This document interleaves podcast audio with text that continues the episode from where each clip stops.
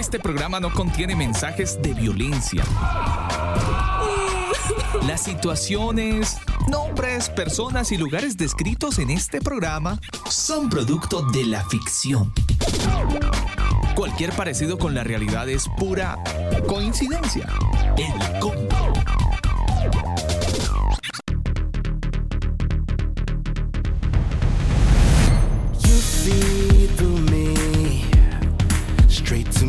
Un saludo cordial para toda la audiencia que a esta hora del día se conecta a través de nuestro sitio web elcombo.com. Abrazos gigantes, besos muchos a todos ustedes que llegan a esta hora del día a través de nuestro sitio web. Abrimos con buena música. Es noche de combo en este día maravilloso, hoy miércoles 27 de noviembre, una tarde, mañana interesante, casi noche también. Buen tiempo esta hora, ¿ah? la temperatura es de 25 grados, la máxima hoy se pronosticó sobre los 31 grados. Hemos estado así como con solecito, pero también con poco de viento, así que el día ha estado bastante interesante en la región metropolitana. Vámonos con música en esta noche de combo, mis queridos amigos. Soy Alba Osorio, a ustedes gracias. Gracias por hacer parte de este combo.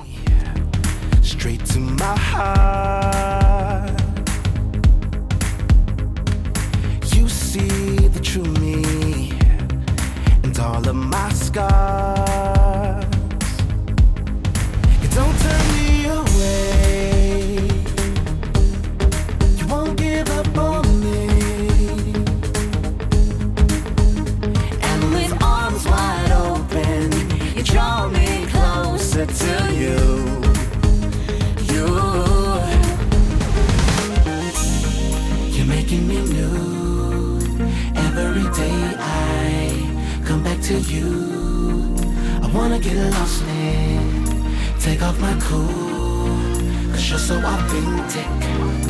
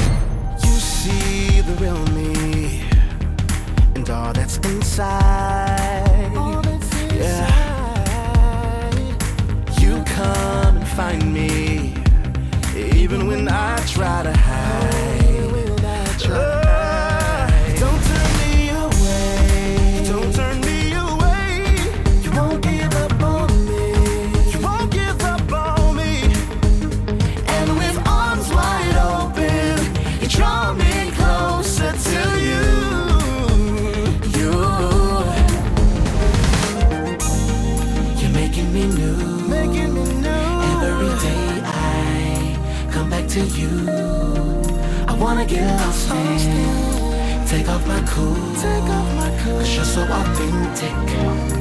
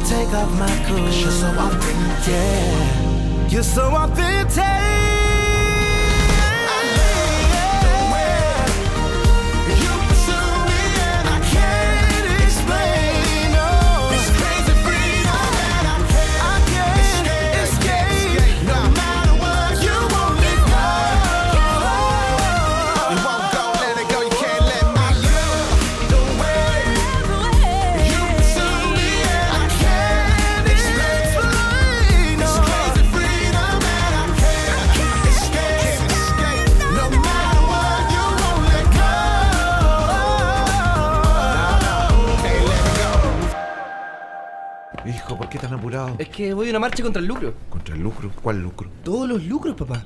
Pero ¿qué tiene de malo lucrar, ganar plata, emprender?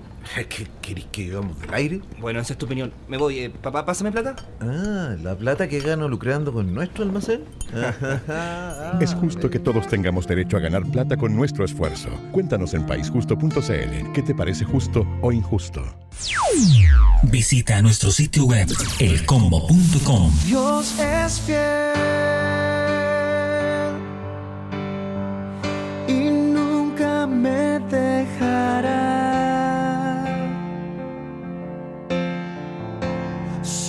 palabras me dan vida. Yo sé que Él me sostendrá.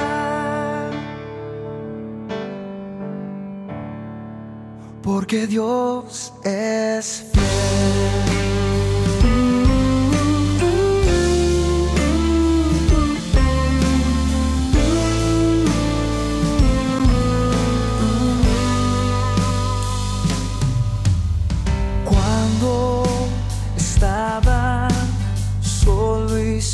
Consuelo, Dios se apareció. Me dijo, hijo mío,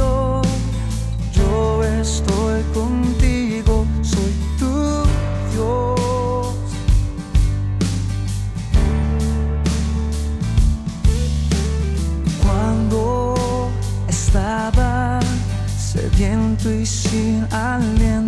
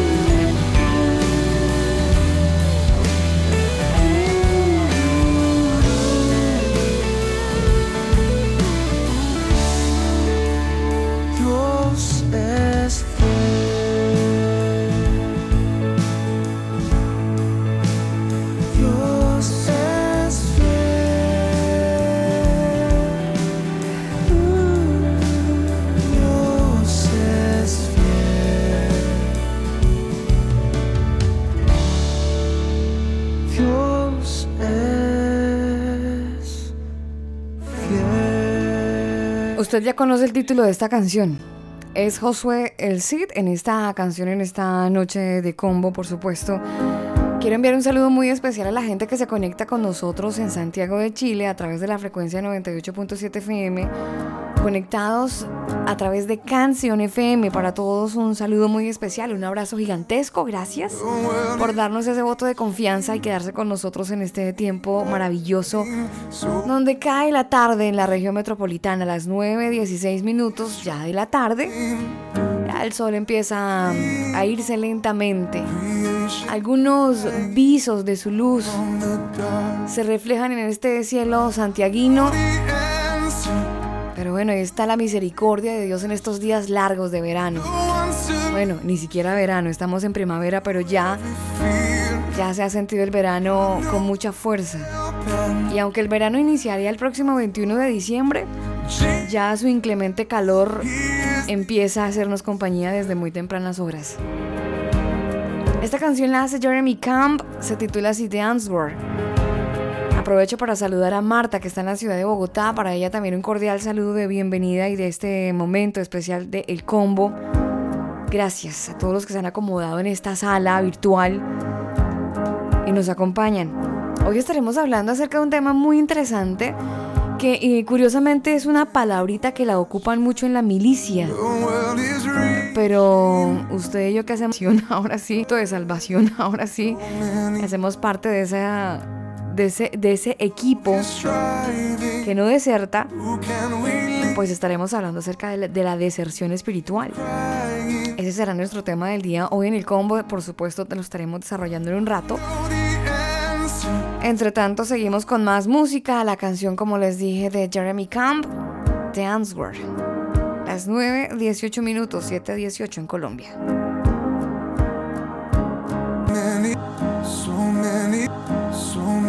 Questions. The world is reaching, so many hurting, so many lost. With all this striving,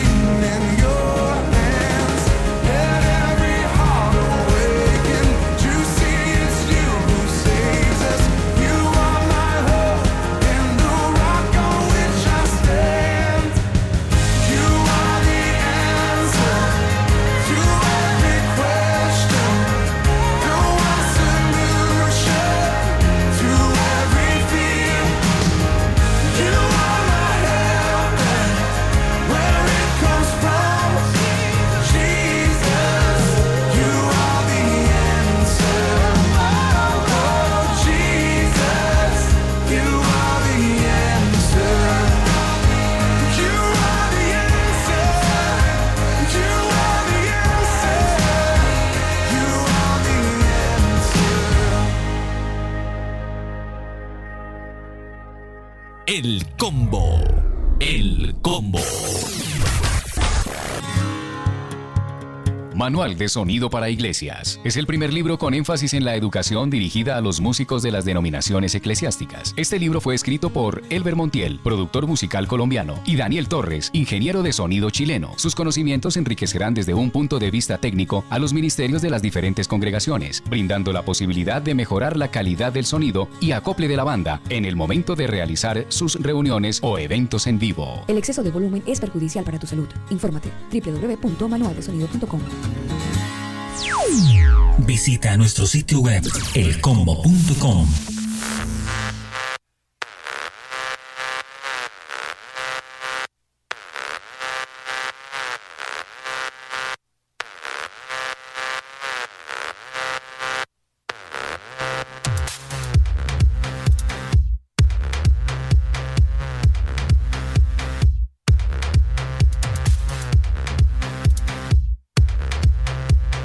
Noticias importantes a esta hora del día en el combo y es que se llega al día número 7 del día de protestas en todo el país, en todo Colombia. Marchas pacíficas y este constante séptimo día de las protestas, Daniel, donde se está viviendo y donde poco a poco pues salen las imágenes a relucir. Usted podrá ver dentro de estas imágenes los corredores viales de la capital colombiana, algunos donde pues obviamente se ve la masiva asistencia de parte de algunos colombianos que han tomado la opción de protestar pacíficamente por los corredores viales de Bogotá. Algunos otros eh, que se encuentran en la ciudad de Bogotá, algunos bogotanos, están buscando la manera de cómo llegar a sus casas después de verse un poco pues paralizado el servicio por cuenta de estas marchas que en este momento pues llegan al día número 7 en la ciudad de Bogotá, señor. Sí, señora, y desafortunadamente este tema en Colombia se sigue eh, agravando porque pues eh, se suman más organizaciones, la gente cada vez más desconforme, eh, otros piden, eh, incluso alcaldes solicitan una nueva constituyente y ya se empieza a nombrar esa famosa nueva constituyente. Pero pues, en Colombia. En Colombia, sí señora, en Colombia. Ya acá en Chile también ese tema está avanzado. Sí, está muy avanzado. Son temas que poco a poco se vienen a relucir con esta información o con estas protestas que cada uno de estos países suramericanos hemos tenido que vivir. Y se dice, Daniel, por ahí escuché yo en Run Run que las marchas iban para Perú. Se estaba preparando Perú para este tipo de manifestaciones que ya hemos vivido en Chile, o que, perdón, que estamos viviendo en Chile que están viviendo en Colombia, con la diferencia es que nosotros llevamos más de un mes en esta trifulca, como diría una amiga, Llevamos más de un mes en este desafortunado momento. Digo desafortunado porque eh, todavía está el vandalismo, todavía pues las protestas están vigentes, eh, con fuego también, con, bueno, con situaciones que no quisiéramos comentar mucho, pero que desafortunadamente pues afecta, afecta a las personas que necesitan trabajar, afecta a aquellos que han tenido pues que cerrar ya sus negocios, esas pequeñas pymes que ya están de capa caída, Daniel, y rumbo al fracaso por cuenta de este mes que ha sido uno de los meses más desastrosos para la economía de Chile y donde en años no se había visto cómo la economía había estado tan afectada como lo que se está viviendo en este mes, último mes de octubre y ahora entrando noviembre, bueno, ya cerrando noviembre.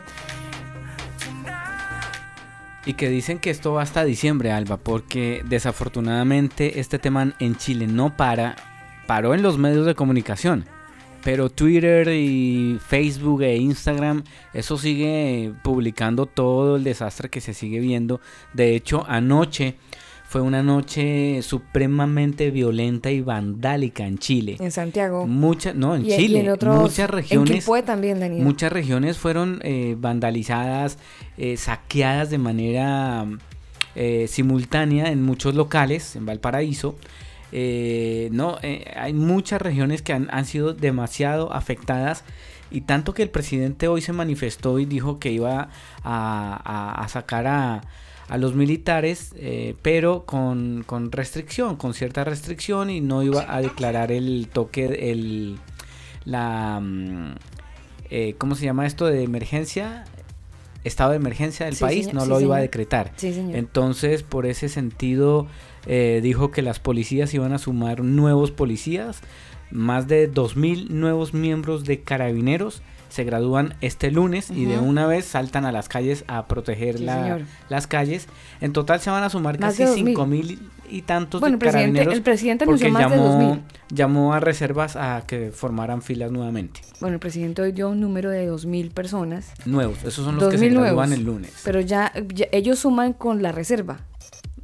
No, no, no. ellos son la que reserva. Se gradúan son más de dos mil carabineros. ¿Y de dónde saca usted los cinco mil?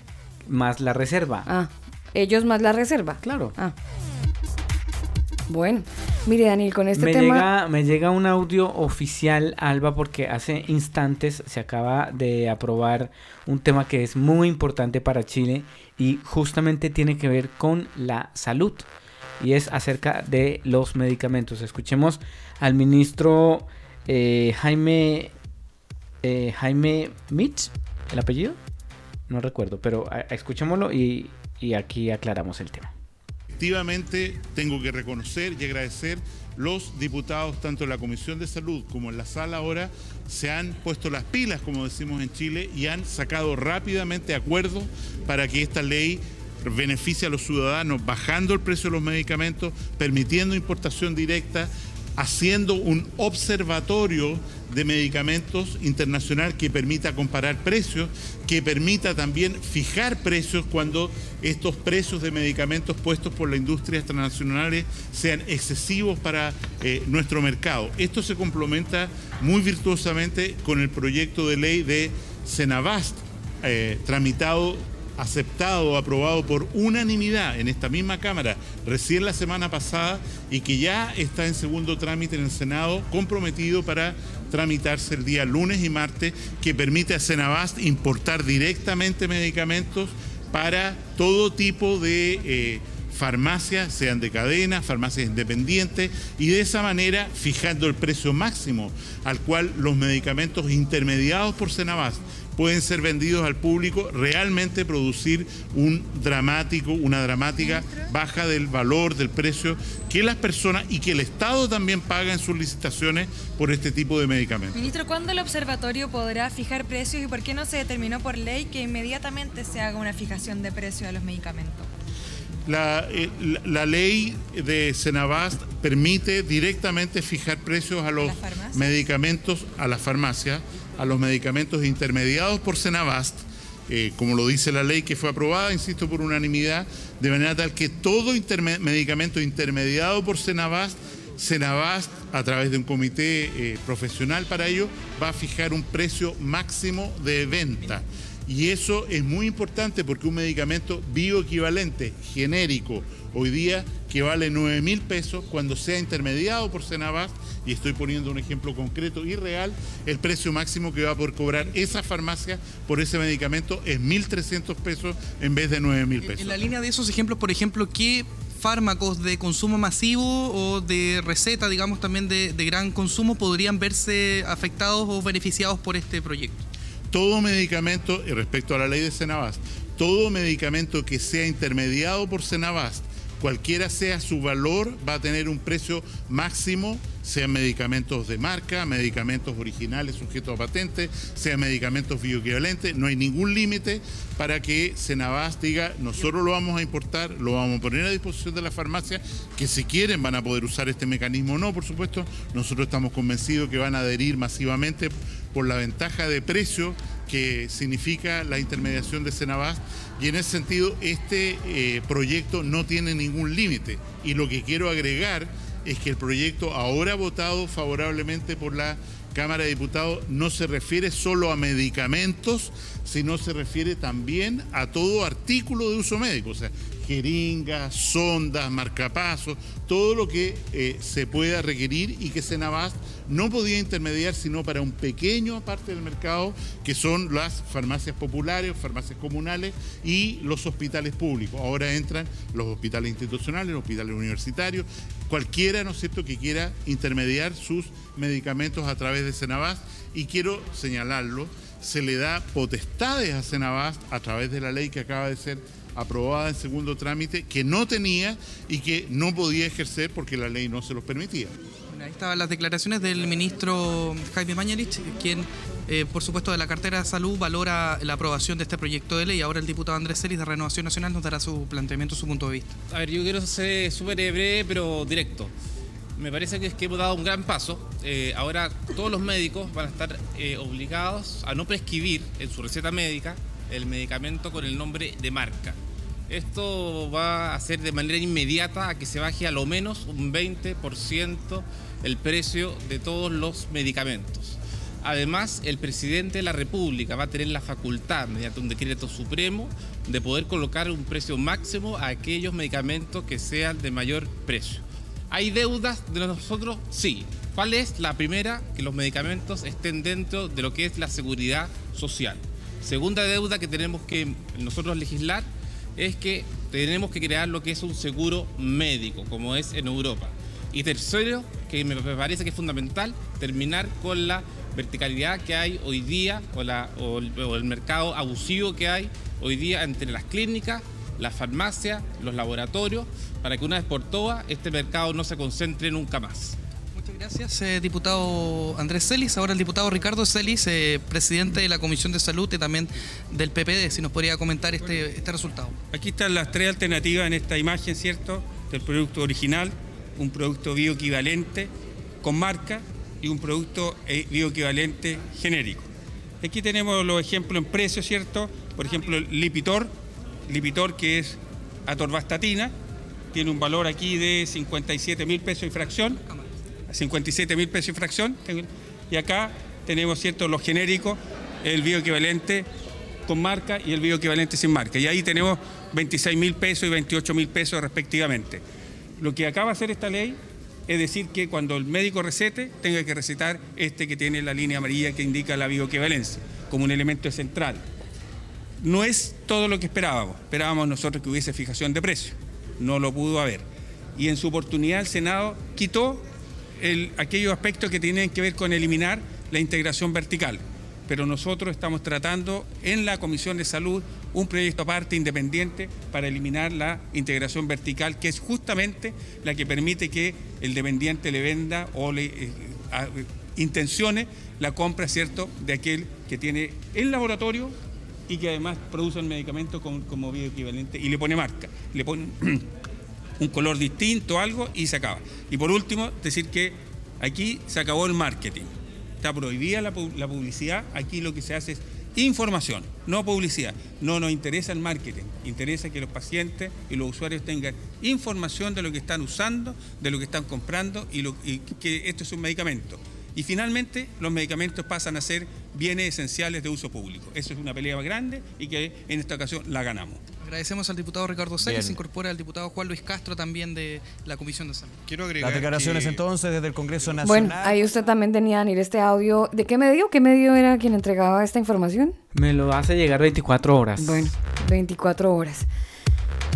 Eso quiere decir, Daniel, que prácticamente hicieron caso a una publicación que hizo el alcalde de Quillota. de Quillota. Sí, señora. Que de hecho aquí colocamos el audio hace un par de semanas, en medio sí, del estallido social que vivía Chile.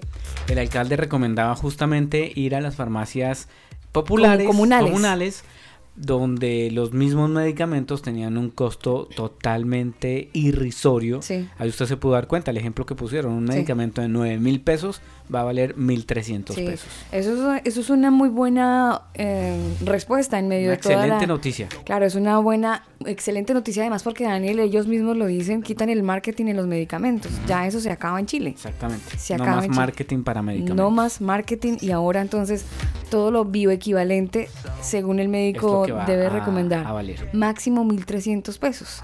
Está al alcance de todo el mundo. Bueno, en, en algunos medicamentos hay que, hay que, evaluar y obviamente obvio, obvio, lo, obvio. lo, que hablaban ellos es que usted va a poder ir y comparar precios en Chile y en otros países y, y, y ver si realmente vale, vale lo mismo o están usurando o cobrándole más de lo que debería. Se les acabó el negocio, Daniel. Sí, señora. Eso quiere decir que a las grandes farmacéuticas eh, se les acabó el negocio. A venta. La marca. La gente compraba a veces marca. O uno compraba marca porque le daba más seguridad. Más confianza, claro. Claro, pero ahora eso se acaba. Vámonos con música. Esta canción le encanta a Marta, que está en Bogotá. La quería escuchar y por supuesto aquí le damos play a también esas canciones que nuestros oyentes quieren escuchar. ¿Usted conoce esta voz? Por supuesto. ¿Quién es? Eh, Lauren Daigle. Sí, señor. Aquí la canción You Say es Lauren. Saludamos a Marta a esta hora de la noche.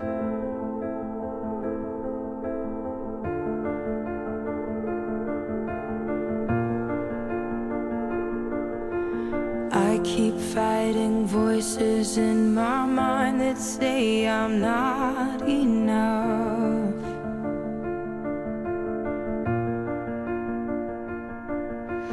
Every single lie that tells me I will never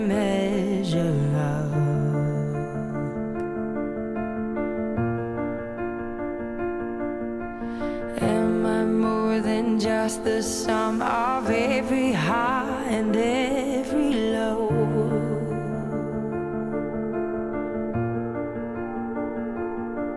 Remind me once again just who I am because I need to know.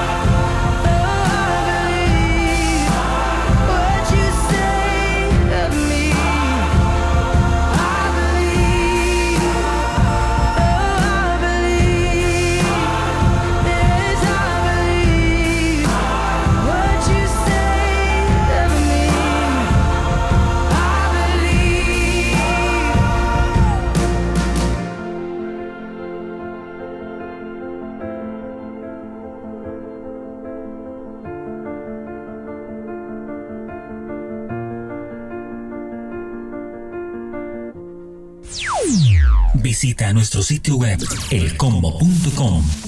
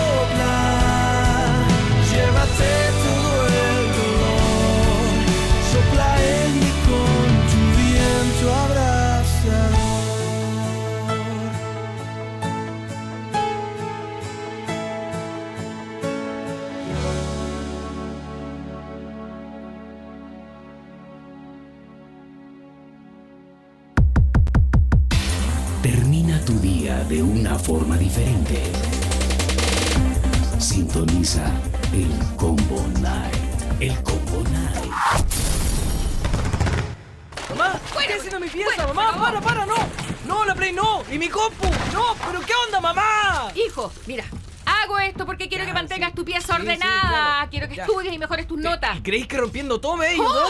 por supuesto. ¿No es así como tú y tus compañeros destruyeron el colegio exigiendo mejor educación? Para conseguir una mejor educación, lo justo es que comencemos construyendo y no destruyendo. Cuéntanos en paisjusto.cl qué te parece justo o injusto.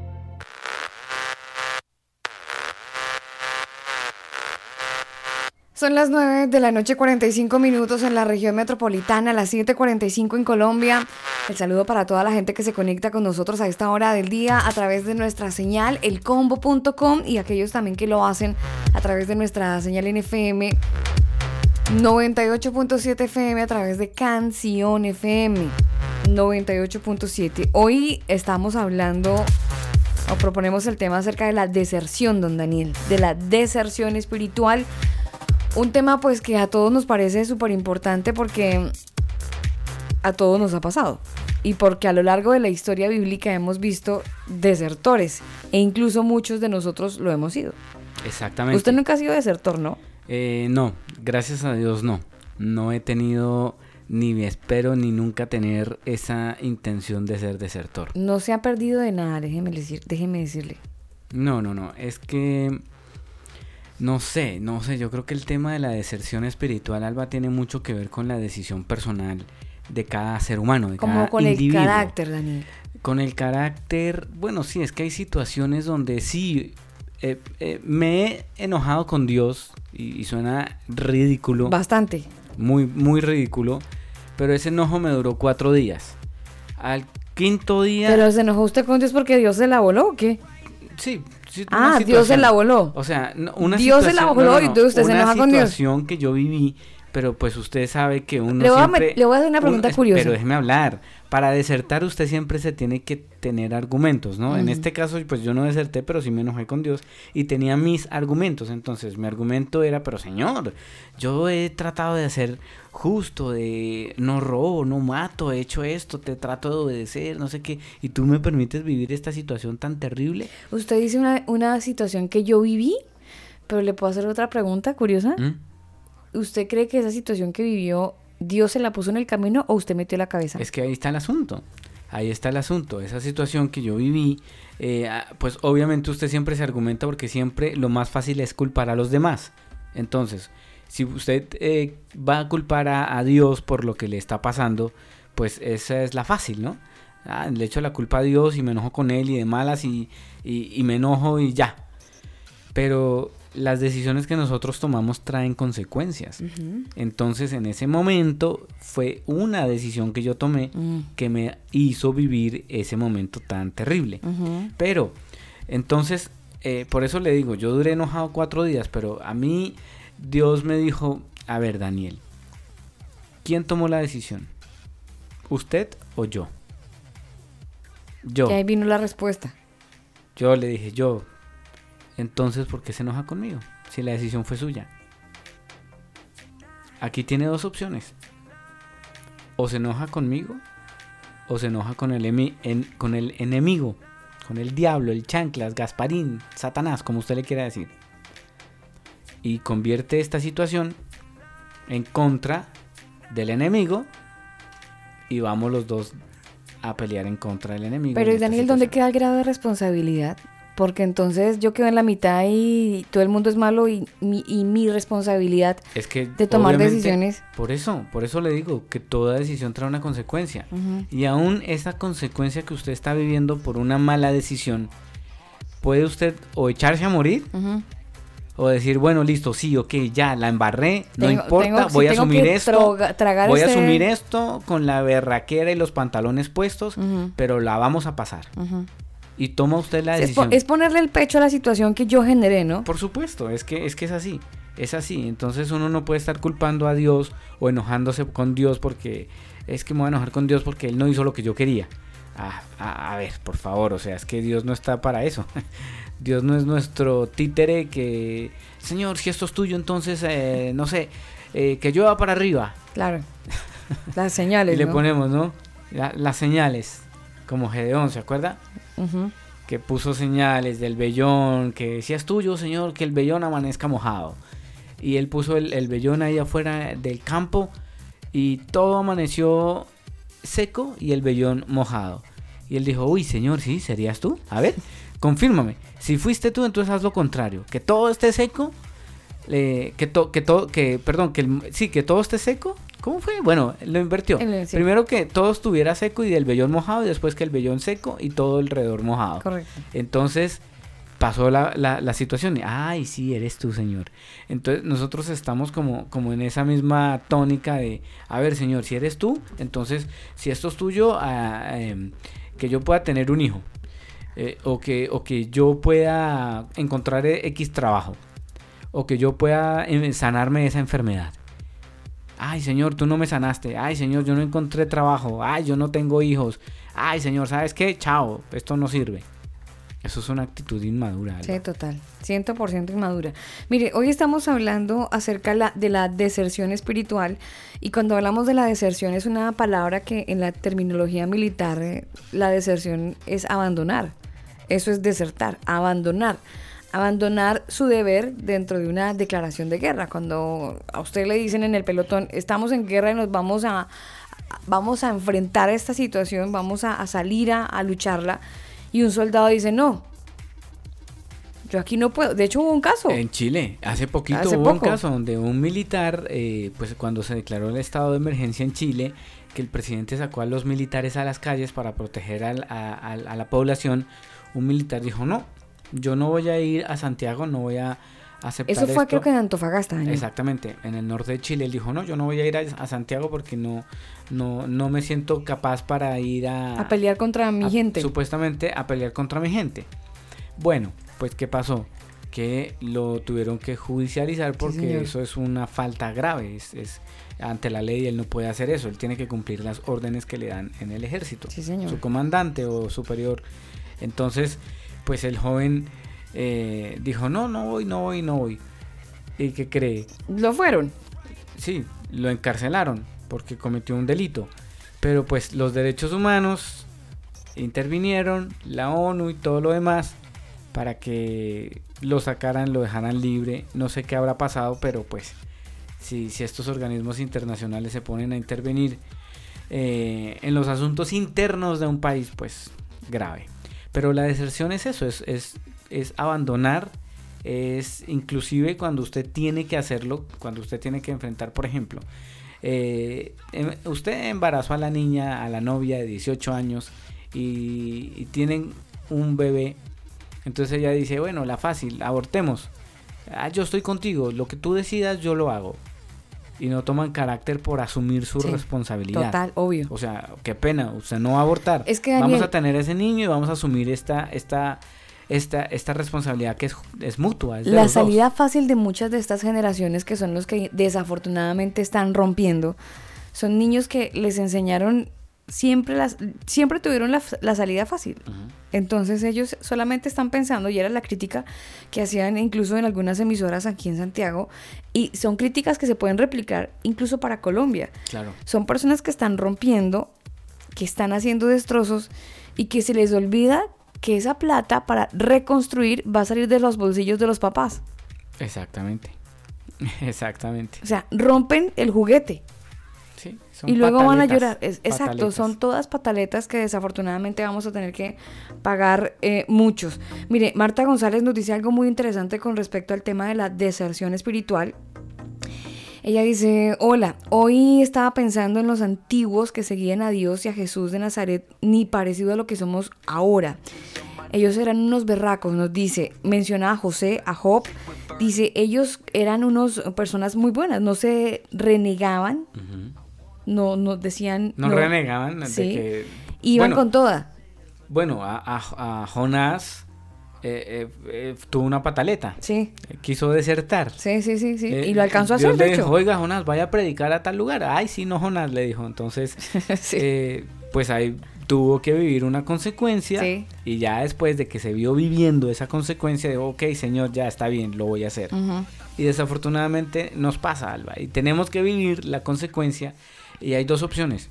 O deserto completamente o maduro y asumo la responsabilidad. Sí, pero la mayoría de los casos, eh, yo creo que el tema de la deserción también está amarrada a la falta de, de comunicación que yo debo tener con Dios. Cuando yo tengo una comunicación constante eh, con Dios, cuando busco su, su, su pensamiento, cuando leo las escrituras, pues empiezo a conocerlo. Pero cuando yo apenas voy a la iglesia porque me toca o porque se volvió una costumbre o porque es que de niño iba... O, es- o es- o porque es el club social en el que estoy metido. Bueno, pero ¿cómo puede usted ver a la iglesia como un club social? Explíqueme. Eh, porque hay gente que va a la iglesia solo porque es divertido, hay personas que me conocen, que yo conozco, que la pasamos chévere, compartimos X pensamiento y la pasamos bien. Estamos bien. Entonces eh, se vuelve un club social, pero cuando se trata de... de, de ¿Aperrar? De aperrar, o sea, de luchar, de demostrar que vamos a ir, no sé, una campaña, listo, vamos, yo me pongo...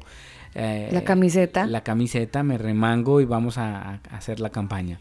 Entonces siempre hay excusas. No, no puedo por esto, lo otro. No, no puedo por aquí, por allá.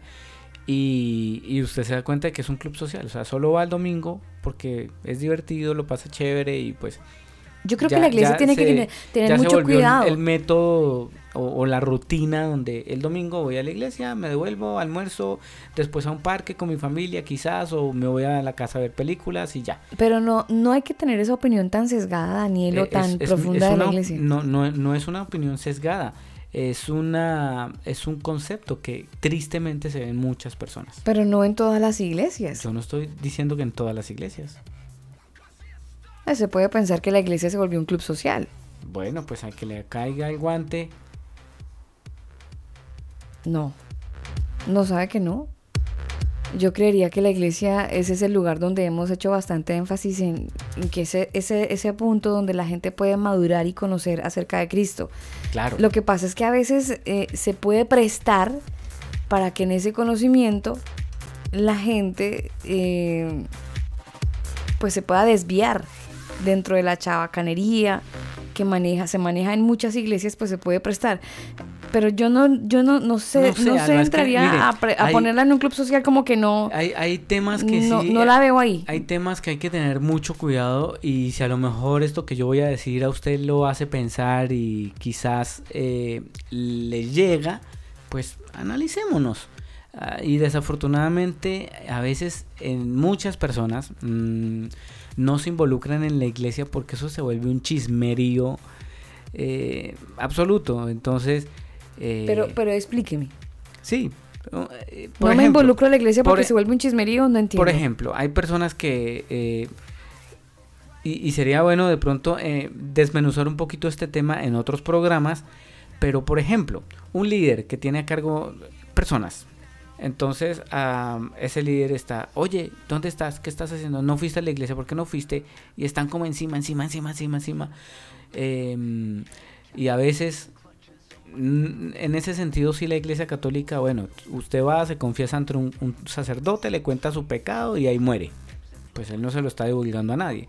Pero a veces usted le cuenta algo a, a ese líder y ese líder después por allá va y cuenta el cuento y usted después se entera por otra fuente que, que le dijo, oiga hermano, y al final, ¿qué pasó? con-?" Y usted cómo sabe, o sea, y usted que, que, que entiende, pues que hubo chisme.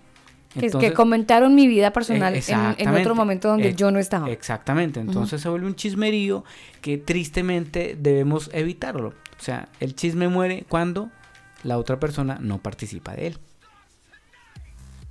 Sí, el, el tema de la prudencia. El tema de la prudencia yo creo que se tiene que manejar siempre, eh, sobre todo la gente que ha asumido este papel y este rol tan importante de llevar el liderazgo de un grupo, llámese célula, grupo de cuidado, llámese Redil. redil, sí. Bueno, diferentes grupos donde en las casas ahora se reúnen y entonces comentan un poco el texto de Casa de paz.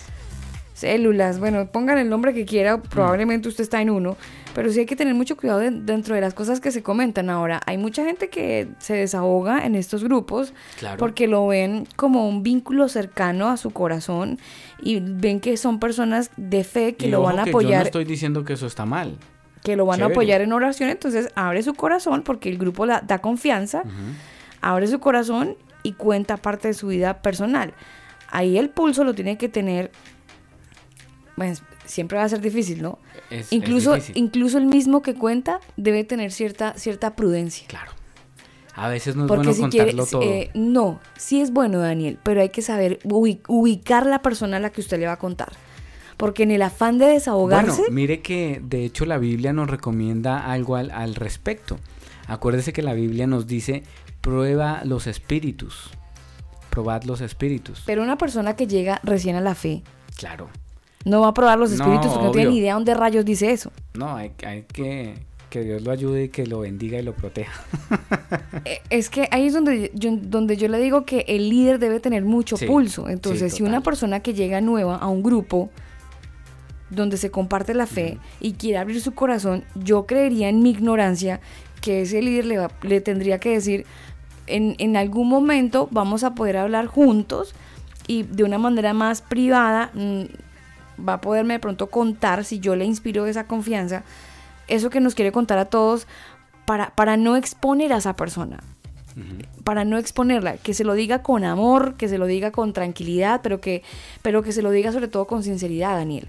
Porque los grupos son muy bacanos, es un tema y es un tiempo de enriquecimiento espiritual y de amistad, pero se puede caer en el riesgo donde usted nos acaba de decir, chisme.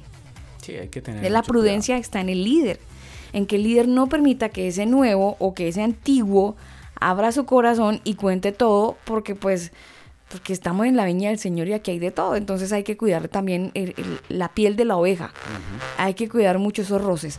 Eso también incluso ha hecho para que mucha gente deserte del Deserte, Evangelio. Por supuesto. Que digan, no, es que yo iba, pero es que en ese grupo Mm. Yo iba por es que hicieron unos comentarios que yo me sentí ofendida y sabe que mejor dejé de ir, dejé de ir por eso. Claro.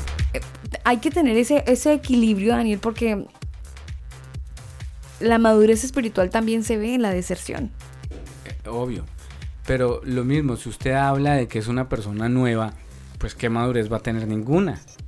Entonces ahí hay que tener más tacto. Mire, todavía. Daniel, la madurez puede que no la tenga, pero hay algo que todos tenemos, cristianos y no, y se llama sentido común.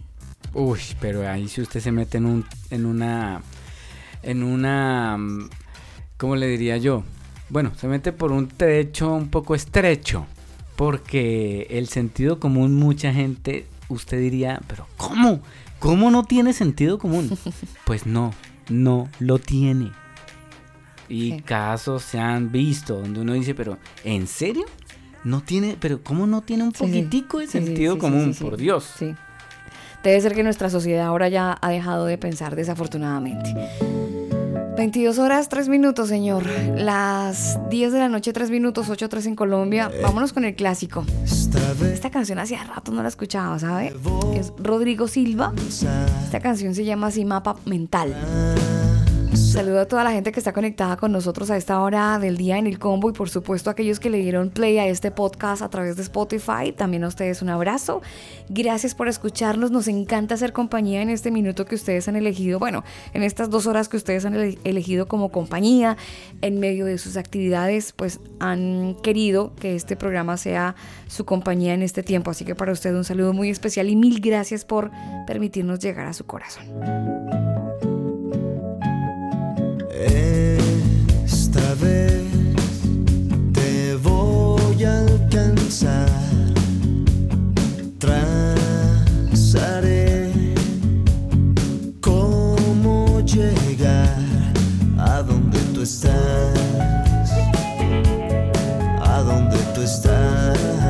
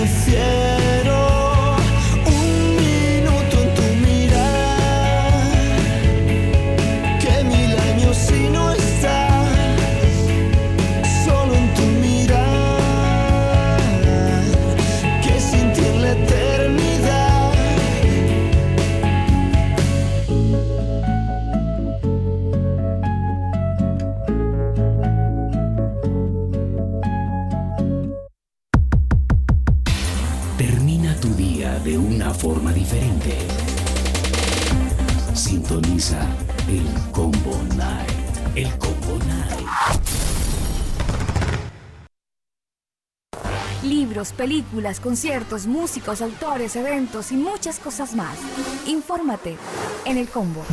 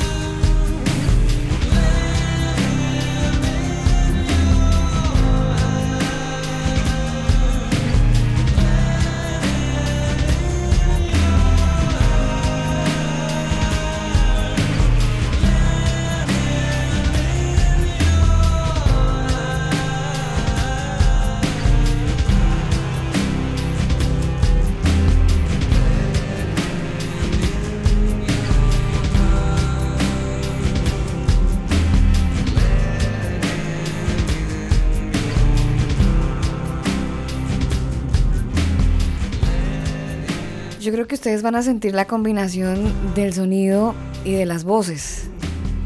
Aquí Kevin Max. Pero también viene Michael Tate. Y cuando digo combinación y sonido me refiero a los ex chicos de DC Talk. Ahora cada uno en solitario, cada uno en su trabajo musical. De hecho aquí Michael Tate está como solista, no incluyendo esta canción con los New Boys, sino él como solista en una canción que ha sido ícono, de hecho, One. Is it getting better? Do you feel the same? Will it make it easy on you? Now you got someone to blame. You say one love, one need in the night. One love, we get to share it. It leaves you, baby, if you don't care for it. Did I disappoint you? Or leave a bad taste in your mouth? You never had love. And you want me to go without.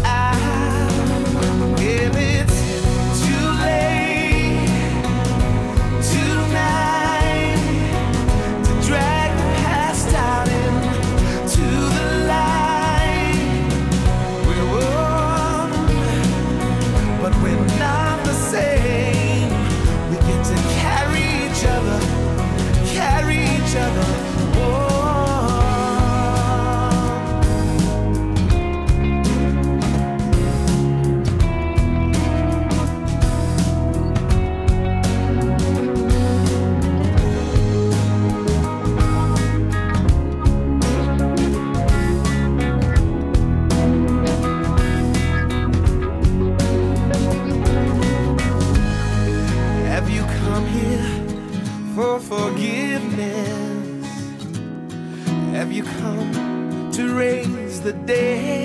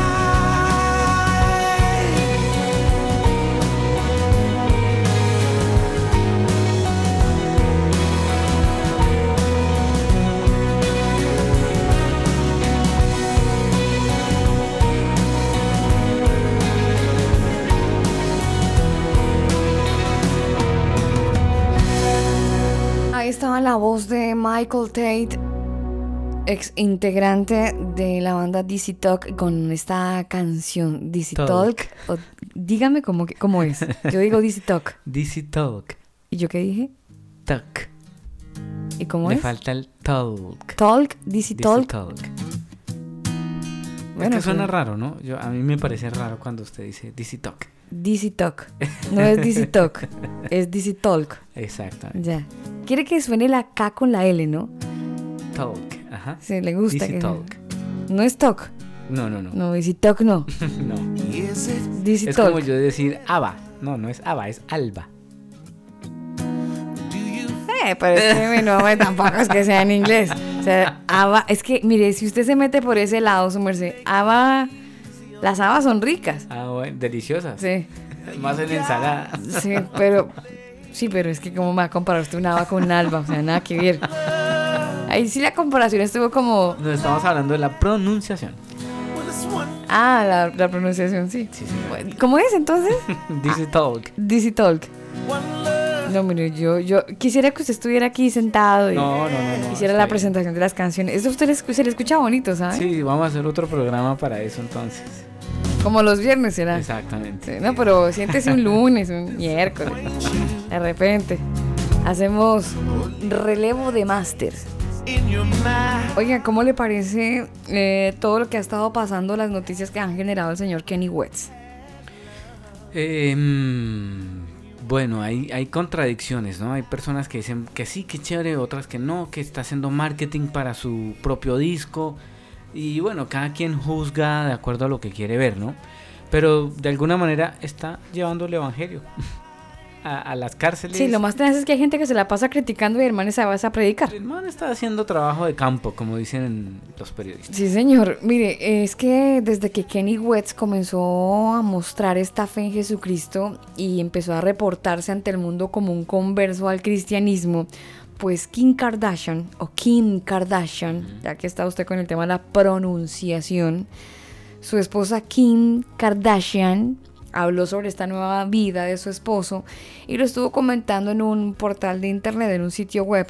Ella dice que al principio pues los comunicados de prensa incluso eh, hablaba acerca de que su esposo había nacido de nuevo y que ella estaba completamente segura que él, había, él había sido salvado por Cristo.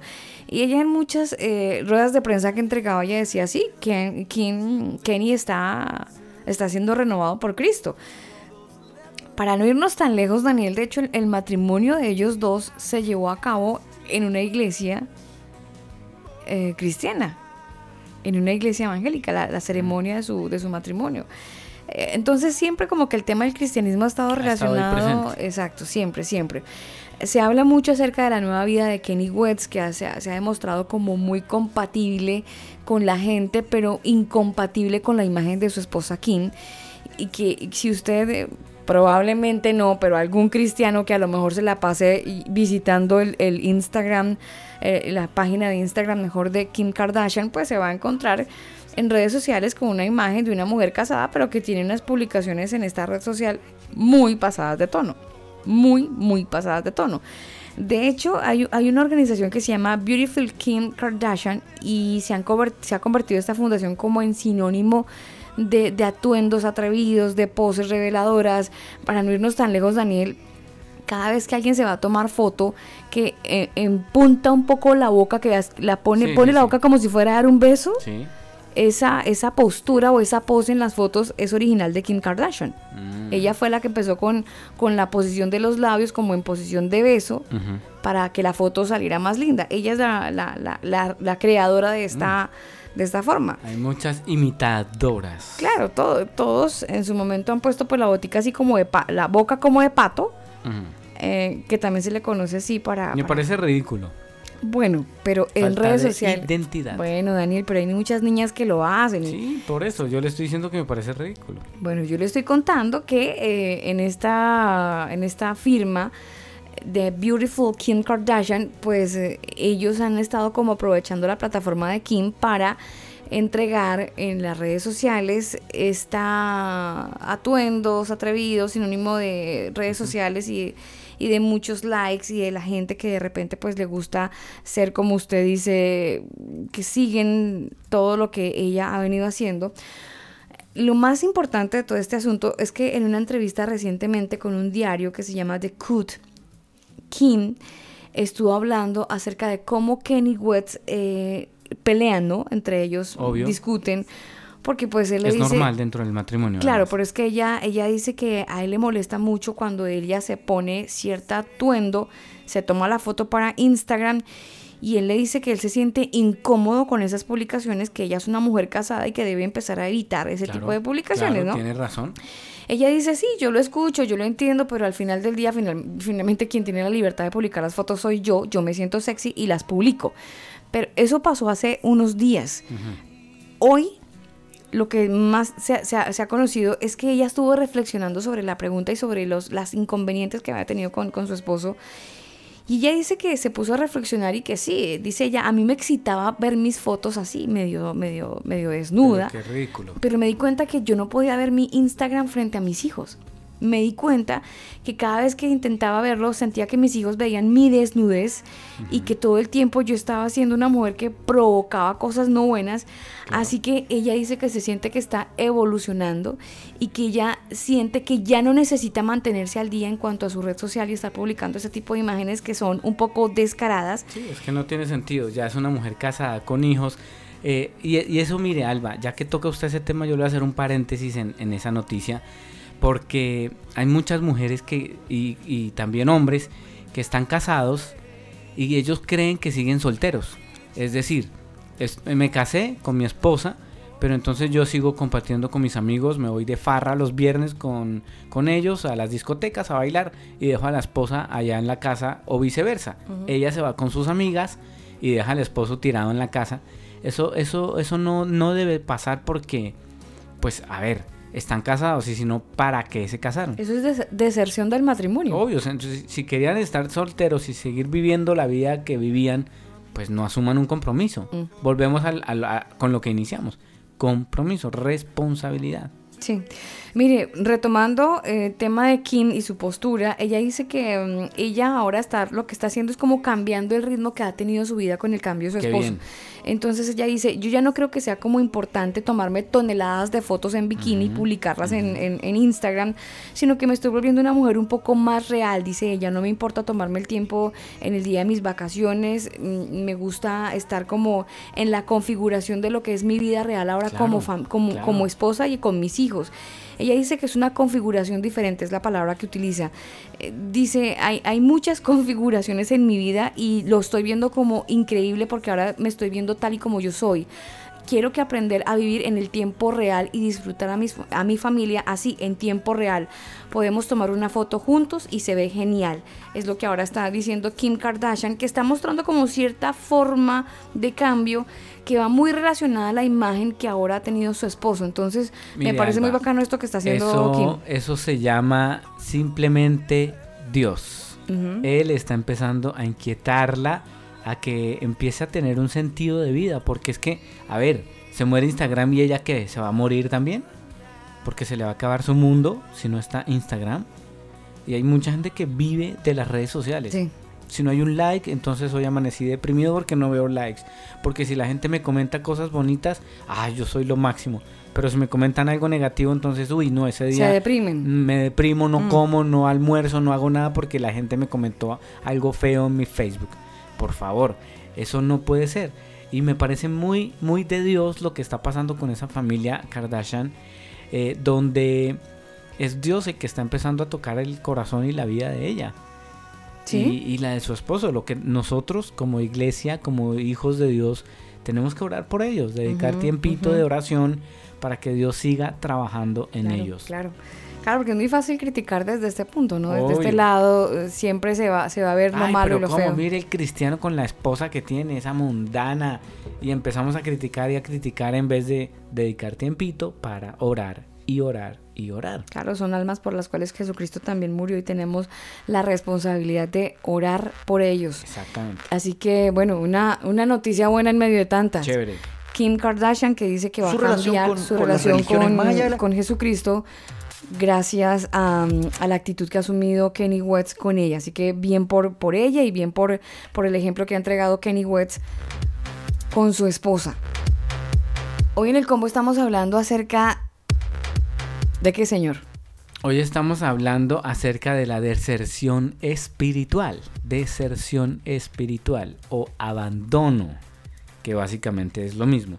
Y es que se me coló el audio que yo le tengo porque hay una persona que le preguntan sobre el tema de, de Dios, quién es Dios, eh, Jesucristo. Pero y- todo eso está dentro de un evento. ¿Cuál es ese evento? Sí, es un canal de televisión que está eh, entrevistando a, a este señor.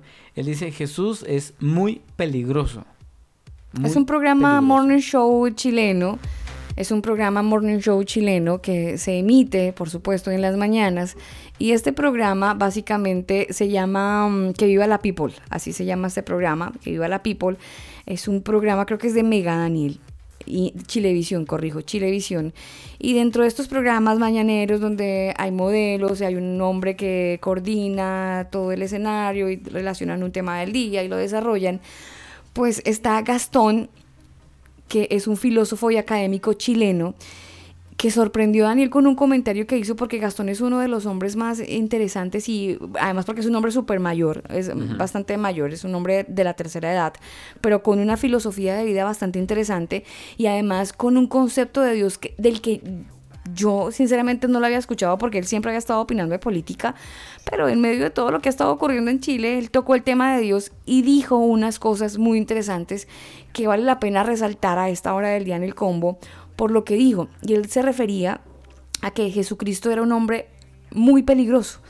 Él decía que Jesús era un hombre muy peligroso y, y trataba de relacionarlo el por qué hablar de Jesucristo en un ambiente donde políticamente todo está siendo influenciado, pues sencillamente es algo incorrecto, porque Jesús es alguien tan peligroso que no se puede hablar de él. Las razones por qué él entregó, pues están aquí en este audio que usted nos va a compartir, señor. eh, su relación con, con las religiones, más allá de la espiritualidad, ¿ah? sino como su relación con las, religi- las religiones en general, considera que son positivas esas religiones en momentos como los que atraviesa la humanidad hoy, nos ayuda a creer. Fíjate que creo que no. En las religiones también han pasado lo mismo con la sociedad industrial, que ha, com- ha hecho, eh, ha, ha creado una complejidad increíble de la vida, insoportable en el fondo, que distrae al hombre de su esencia. Y ya, yo creo que las religiones se han ido cubriendo de prácticas de culto. Eh, por ejemplo, el culto a los santos. De corrupción. Que, no tiene ninguna base en las escrituras. La mariolatría, convertir prácticamente a la Virgen en una diosa más, es decir, que es la mediadora, en circunstancias que es Jesucristo el mediador entre Dios y los hombres. Que, por, por qué la Virgen tendría que ser mediadora? Eh, bueno, todas esas cosas, el rosario, las procesiones, las reliquias, el agua bendita, la medallita milagrosa. ¡Oh, qué horror, Dios mío! La medallita milagrosa. Y todo eso es un montón Pero eso, de no es, cosas. pero eso es fe también, es fe a, a ser A ver, cristiano. espérate, voy a tener que terminar la frase. Eh, este montón de cosas que ha hecho en el fondo nos han ocultado a Jesucristo. Eh, eso es lo más grave, ¿no es cierto? El cristianismo es basado en Jesucristo, es cristocéntrico. Si nosotros no entendemos a ese personaje, el resto no vale nada. No vale nada. ¿Y por qué a su juicio se esconde a Jesús? ¿Por qué ha ocurrido eso? Claro, ¿y por qué se esconde a Jesús entonces bajo esa lógica? Porque es un ser muy peligroso. Fíjate, un ser, comunista un ser que dice, claro, que dice, los últimos serán los primeros. Ya de eso basta, para que es un gallo muy peligroso.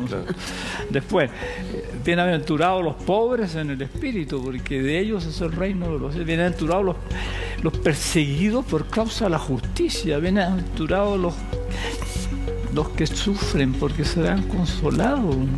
Bienaventurados los misericordiosos, los puros del corazón, porque ellos verán a Dios. Ese gallo es muy peligroso, hay que crucificarlo muy rápido antes que esté hablando ¿no? y transforme al mundo entero. Eso, eso es eh, la iglesia como instancia de poder, como institución jerárquica, ha ido como disimulando ese aspecto de Jesús, transformándolo más bien en una figura devocional. Eh, pero la esencia del Evangelio de Jesucristo es muy peligroso Es para el poder, pero- muy peligroso. Él lo dijo, la esencia de Jesucristo es muy peligrosa para el poder. Porque lo que, lo que Jesucristo enseña, pues es, es una filosofía que va en contravía de todo lo que políticamente hoy se enseña o se, se busca que la gente siga. Exactamente. Entonces, interesante las palabras de Gastón. Muy interesante. Un hombre muy sabio, sí, filósofo y académico chileno.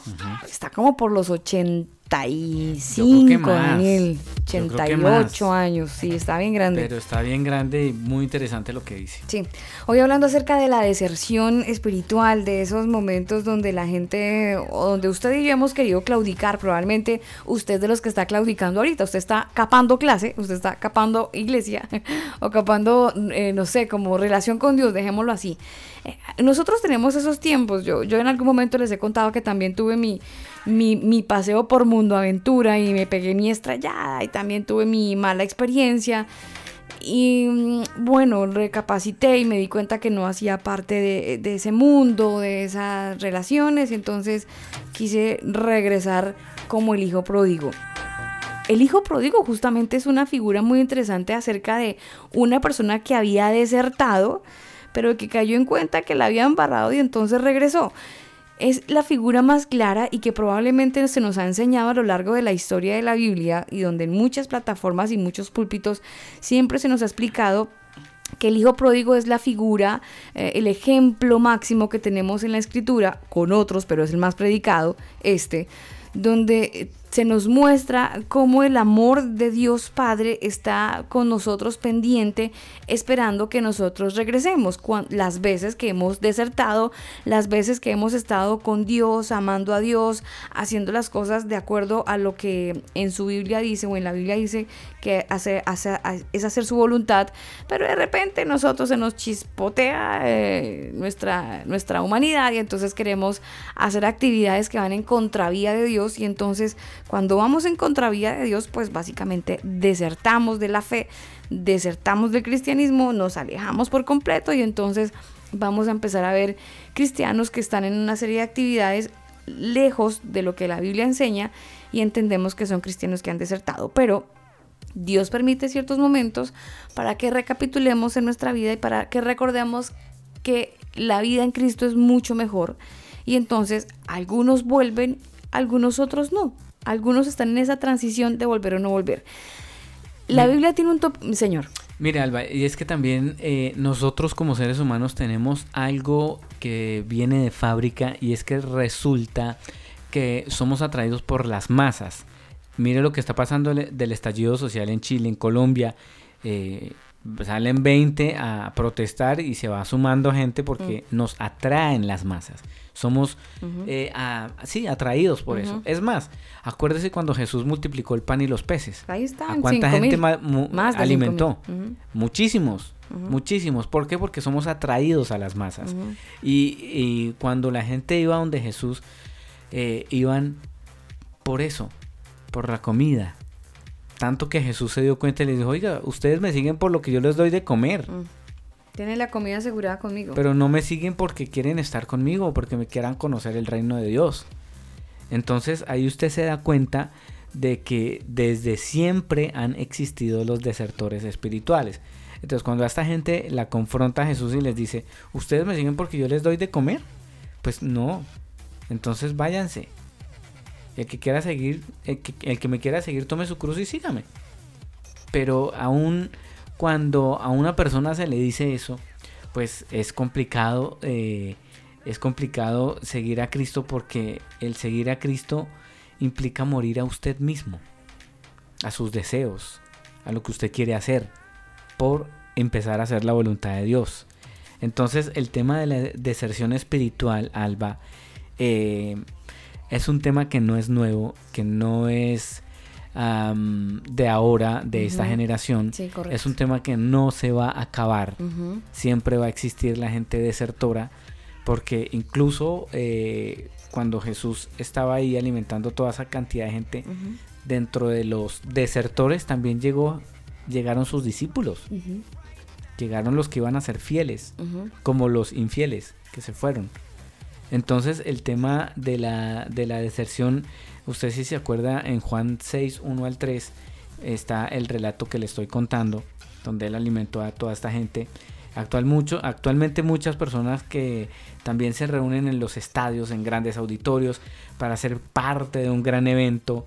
Multitudes llegan y buscan una sanidad, un milagro. Usted se acuerda de las campañas de sanidad, ¿no? Mucha gente iba, pero iba a qué? Por el milagro. Por el milagro, no para conocer a Dios. No. No iban para tener una relación personal con Dios. Y Jesús eh, hizo, hizo no, no, él, él no hizo ningún espectáculo, Alba, cosa distinta de ahora. Que hay muchos que viven es de los espectáculos. Pero Jesús le hace todo lo que es Juan, el capítulo de Juan, capítulo 6, versos 4, 3 en adelante. Eh, ahí él habla donde Jesús hizo temblar la tierra, eh, no, o sea, él no hizo temblar la tierra, empezaron a, a- a volar los peces y llovió pan del cielo, fuego, asombro, eh, y bueno, la gente estaba ahí toda aterrada, pero pues Jesús estaba, Jesús estaba, estaba, pues ahí, haciendo el, el- lo- los milagros, multiplicando los peces, los panes, trayendo sanidad a los enfermos, a los paralíticos, quitándoles el, el- el tema de la parálisis. Eh, bueno, él hacía muchas cosas para, para, para que la gente lo buscara, pero para que vieran el poder de Dios y no para que solamente obtuvieran el milagro. De hecho, cuando Jesús sanó a los 10 leprosos, de esos 10 hubo 9 desertores. Y uno solo vino a darle gracias a, a Jesús. Imagínese. Acuérdese que, mi- mire, es muy bacano cuando usted lee la Biblia, Daniel, porque eh, usted sabe que Dios siempre se presenta como Jehová de los ejércitos, ¿no? Y entonces eh, ese perfil de Dios eh, a veces eh, nos entrega en parte Daniel, esa, la Biblia nos da como ciertos perfiles de ese Dios que maneja ejércitos, de, lo- de los ejércitos celestiales. Eh, él se presenta como el rey que viene a caballo. eh, y siempre el perfil de Jesucristo y el perfil de Dios mismo está relacionado con ese tema de la milicia está relacionado con este tema de la milicia y de pronto usted se encuentra con un texto en, en la Biblia donde dice ninguno que milita los negocios de Jesucristo puede enredarse en los negocios de la carne. O sea, utiliza una terminología como si fuera militar. Y por eso esta palabra de la deserción la hemos que- querido ocupar porque es una palabra que, que- que- se utiliza en la milicia que tiene que, re- ver con la palabra abandono, la palabra desertar. Por eso la quería, queríamos traer hoy en el combo, porque a todos nos ha pasado que estando caminando en la fe en Dios, hemos tenido episodios, a lo mejor usted está en ese episodio en este momento, donde dejó el cristianismo, donde se alejó de tener temor de Dios, donde de pronto está escuchando este programa porque le parece bacana la música, o porque alguien le dijo que lo escuchara, o porque se topó en este momento con la emisora, justo estaba usted por la autopista y entonces puso 98.7 FM, le cogió bien y ahí siguió conectado con nosotros. Y usted está escuchando este programa por mera coincidencia, pero resulta que no hay coinci- coincidencia. Jesucristo le ama y él sabe que él usted en algún momento de su vida estuvo militando, estuvo andando con el temor de Dios, teniendo presente a Jesucristo en su corazón, pero pasaron cosas que hicieron que usted tomara la decisión de alejarse y desertara de la fe.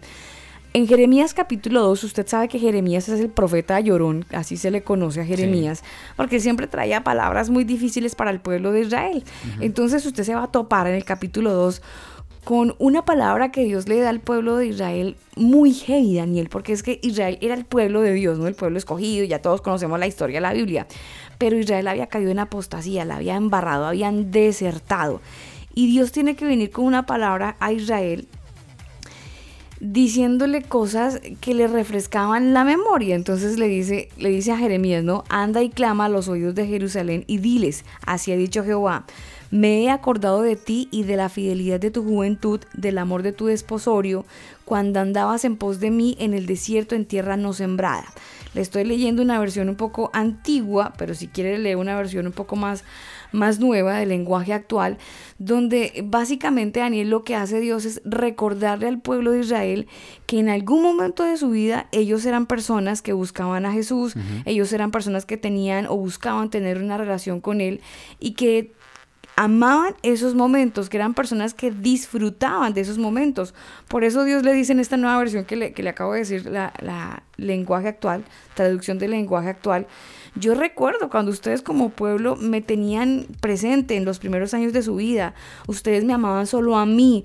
Parecías una novia enamorada. Me perseguías en el desierto cuando querías hablar conmigo todo el tiempo. Pero, ¿por qué te fuiste? ¿Qué pasó con ese primer amor? Es lo que le dice Dios al pueblo de Israel. ¿Acaso te hice algún daño?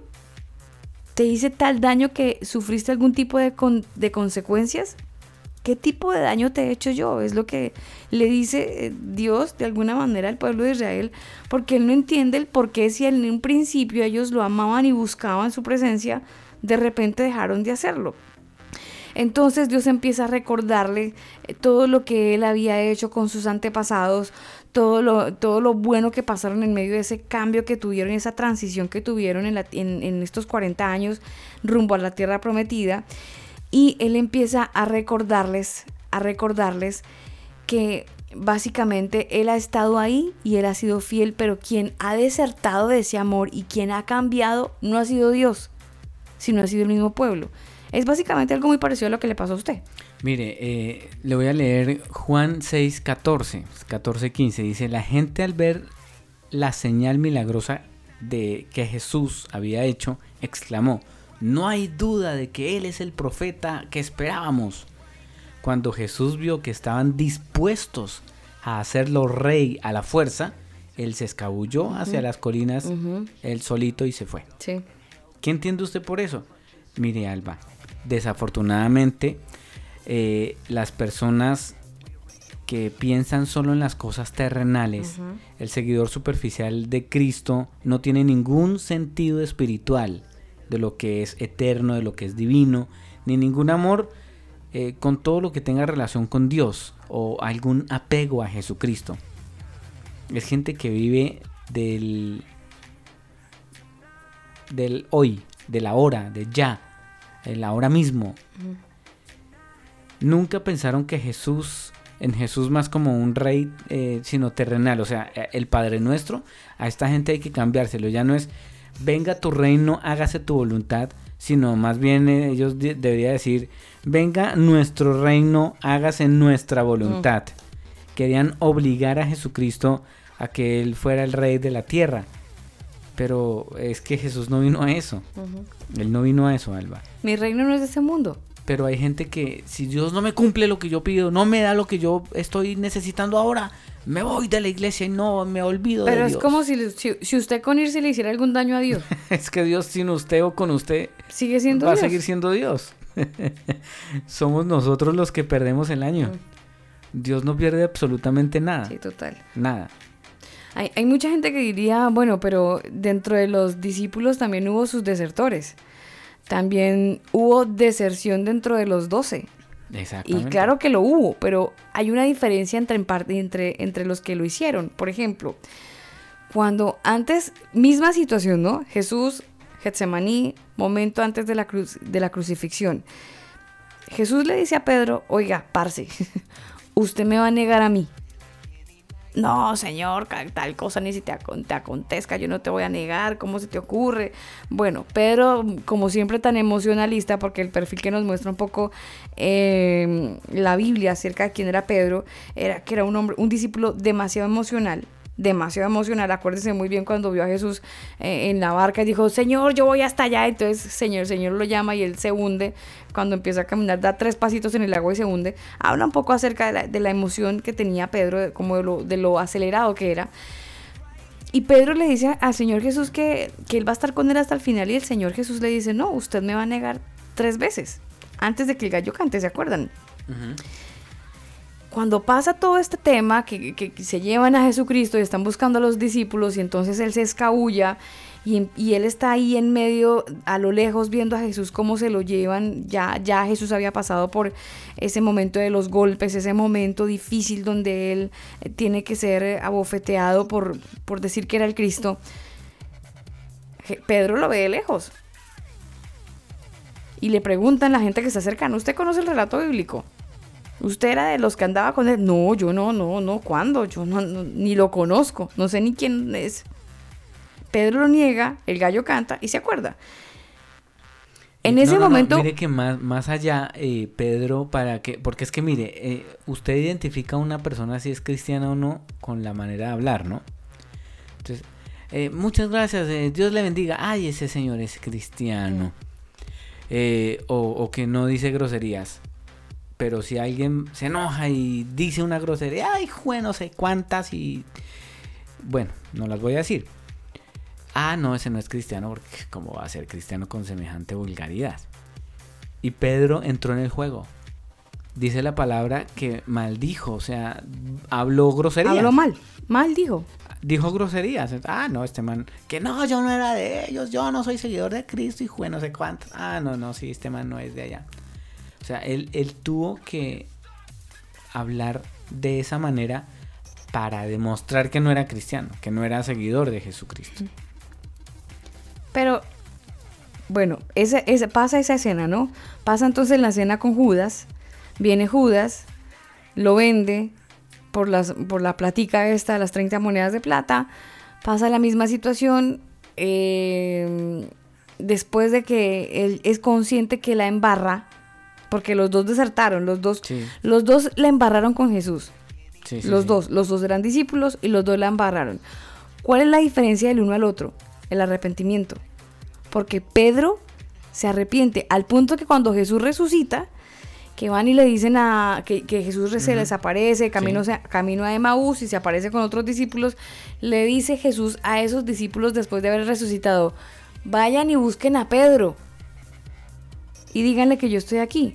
Pedro tuvo unos días donde abandonó el tema. Él de hecho dice la Biblia que él dejó de ser seguidor de Jesús y volvió a las barcas, volvió, a las redes. Porque desertó. El hombre desertó. Fue, el golpe de la muerte de Jesús fue muy violento para él. No, no aguantó el golpe. No, no aguantó el voltaje. No, exacto, no aguantó el, el- el voltaje y desertó y volvió a la red.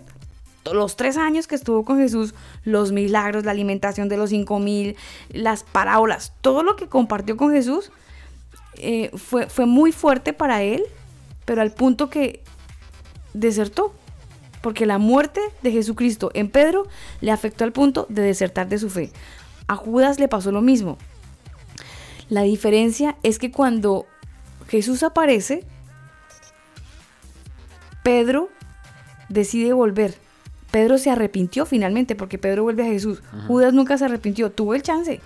Obvio que tuvo la oportunidad. Tuvo el chance de decir, no sabe que yo devuelvo estas monedas, voy busco a Jesús y le digo, perdóneme por lo que hice, por favor me arrepiento. De seguro, de seguro la historia sería diferente si Judas hubiera arrepentido, pero él ya conocemos la historia y su final. La diferencia es que el uno se arrepiente y el otro consi- con- continuó con su separación en Cristo. Entonces, creo que lo más importante aquí del tema de la, de la deserción espiritual es reconocer pues que estamos apartados. ¿Qué hizo el hijo pródigo? Yo estaba mejor en la casa de mi papá. ¿Cómo es posible que yo me estoy comiendo aquí las obras de los cerdos y comiendo con los cerdos y mi papá tiene en su casa criados que comen mejor que yo? Yo reconozco, volveré a la casa de mi padre, dice el, dice el hijo pródigo, y le pediré perdón a mi papá por todo lo que hice y ya, volveré a ser si quiere un, como uno de sus sirvientes, pero en los dos casos, Pedro y el hijo pródigo reconocen que la embarraron. Es todo lo que pide Jesucristo, es un tema de humildad en el corazón del hombre. Es que cuando nosotros no somos humildes de corazón, andamos con el orgullo tan alto, tan alto, que no nos deja ver la miniatura que somos delante de Dios. Porque usted puede desertar y usted puede estar en este momento fuera de las líneas del cristianismo, fuera de, las, de, la, de la milicia del Señor, digámoslo así. Usted, usted está fuera, pero si usted reconoce, reconoce que necesita de Cristo, que en el lugar donde usted está no está bien, es todo lo que necesita para volver. No ir mañana a una iglesia, no leerse Salmo 91.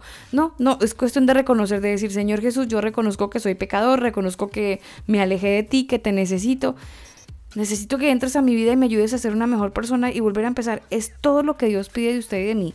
Reconocer que lo necesitamos a Él.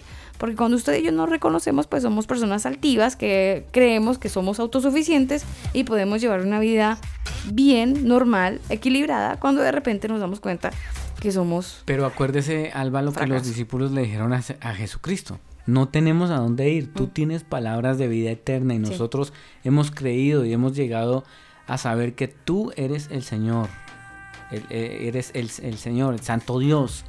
Entonces, ellos reconocieron, o sea, a- a- acá el primer, el, el paso más importante es ese, reconocer que, que no podemos estar sin Dios. Obvio que tomamos malas decisiones en- porque no, hem- no hemos aprendido a dominar nuestras emociones, Sí. porque las tomamos en nuestra carnalidad, pero definitivamente sin Dios nosotros no podemos hacer absolutamente nada. Cuando reconozcamos eso, de seguro Dios nos va a dar la mano que necesitamos para salir adelante. Sí, total, muy seguramente. Hay que reconocer, ahí está el tema, reconocer que necesitamos de Cristo. Son las 10 de la noche de 53 minutos entrando en la recta final de este combo. A toda la gente que ha estado con nosotros, un abrazo enorme. Gracias por permitirnos llegar a su corazón. Para nosotros es un gusto poder estar con todos ustedes de verdad cada día, cada noche, en estos episodios del combo. Conectados, por supuesto. Así es, un abrazo muy especial a todos los que se conectan a esta hora a través de eh, Radio Canción, los que nos siguen a través de nuestra página web elcombo.com, que es mucha gente, y por supuesto la gente que se conecta directamente también a través de nuestro Mix LR, también están ahí pendientes. Y bueno, una, también un saludo a la gente que nos, nos sigue en nuestro Instagram. ¿Que cuál es? Es muy fácil. Usted busca ahí en su cuenta, busque en la lupita, ponga el combo oficial. El combo se escribe con cada kilo. El combo oficial. Y ahí vamos a estar en Twitter, en Instagram, en Facebook. Nos vamos con esta canción de Ayesha Woods, la canción Stop. ¿Lo dije bien? Muy bien. Muy bien. Sí, sí, sí, porque ahora me toca tener cuidado con usted, ya que está ahí pendiente si digo DC Talk o DC Talk. Ella es Eh, Ayesha la- Woods. La comunidad que nos escucha en Estados Unidos. Stop. Un abrazo muy Ellos especial. hablan español.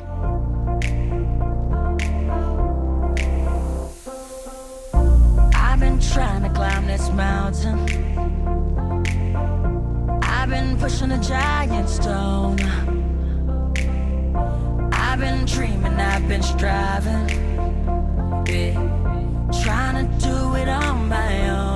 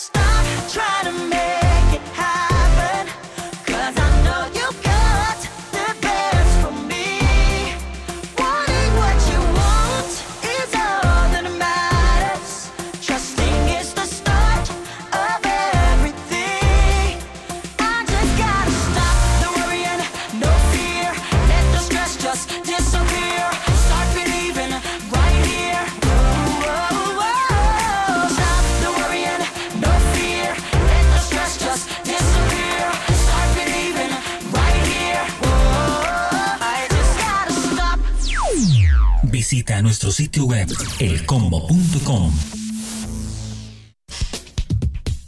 Este programa no contiene mensajes de violencia. Las situaciones, nombres, personas y lugares descritos en este programa son producto de la ficción. Cualquier parecido con la realidad es pura coincidencia. El combo.